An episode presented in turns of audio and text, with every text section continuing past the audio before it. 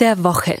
Es geht um die Schlammschlacht beim Deutschen Fußballbund, den irren Aufstiegsendspurt in der dritten Liga und die rassistische Entgleisung von Jens Lehmann und deren Folgen. Mein Name ist Alexander Augustin und ich rufe Karl-Heinz Kaas.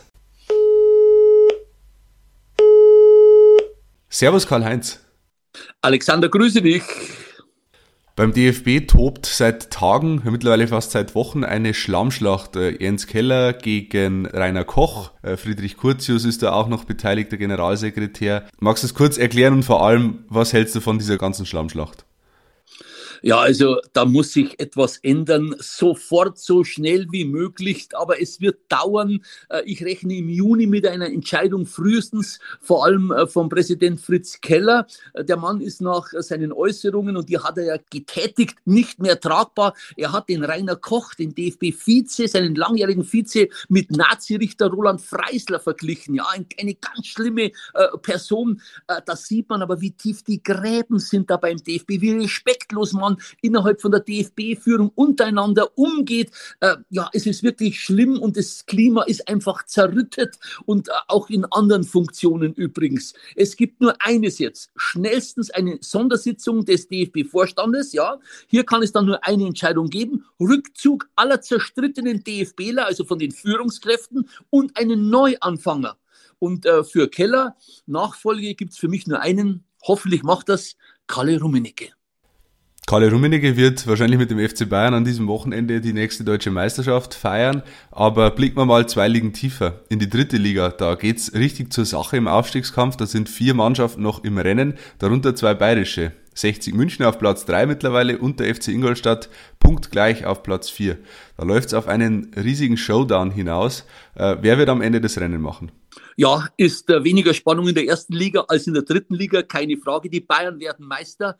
Und bevor sie am Samstag einlaufen ja, gegen Gladbach, weil ich glaube nicht, dass Leipzig in Dortmund gewinnt und dann ist ja schon alles erledigt. Also dann gibt es den neunten Titel in Folge und den fünften Stern auf dem Trikot für 30 Meisterschaften. Aber dritte Liga, mich freut's für die Löwen, für diesen super Endspurt, wirklich überzeugend, wie sie gegen Kaiserslautern gespielt haben.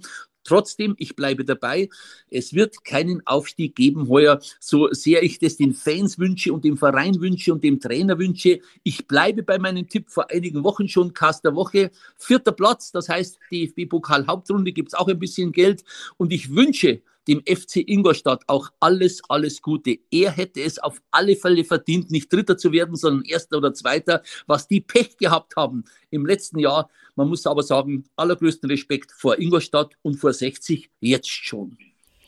Etwas weniger Respekt hat sich Jens Lehmann verdient. Der ähm, ist mal wieder mit einer Entgleisung aufgefallen, hat äh, Dennis Aogo als äh, Quotenschwarzen bezeichnet den TV-Experten und ehemaligen Bundesligaspieler und ist jetzt äh, bei Hertha als Aufsichtsrat entlassen worden. Konsequent? Ja, Absolut, also so dumm wie Jens Lehmann muss man erstmal sein. Und eine so rassistische WhatsApp-Nachricht dann dem Attackierten, also Dennis Augo, noch zu schicken, ich verstehe die Welt nicht, ist wahrscheinlich falsch gelaufen, ist es ein teurer Spaß für den Ex-Nationaltorwart, keine Frage. Äh, Beratervertrag weg bei Hertha BSC, der wurde aufgelöst, der ist raus aus dem Aufsichtsrat, du hast es gesagt. Ähm, es gibt keine Einladung mehr bei Sky und bei Sport 1, alles normal. Ich nehme es Lehmann nicht ab, äh, dass er seine Nachricht äh, überhaupt nicht so gemeint hätte, äh, sondern eher Positives jetzt versucht zu erklären. Nein, glaube ich nicht. Also ähm, da gibt es auch keine Entschuldigung, die, die, die zählt zählt einfach nicht Quotenschwarzer. In der heutigen Zeit ist ein No-Go dieses Wort. Und auch für unseren einstigen WM-Helden ist es halt jetzt eigentlich dumm gelaufen, aber man kann nur sagen, also ja, dem geschieht nicht anders. Zurück zu dir, Alexander.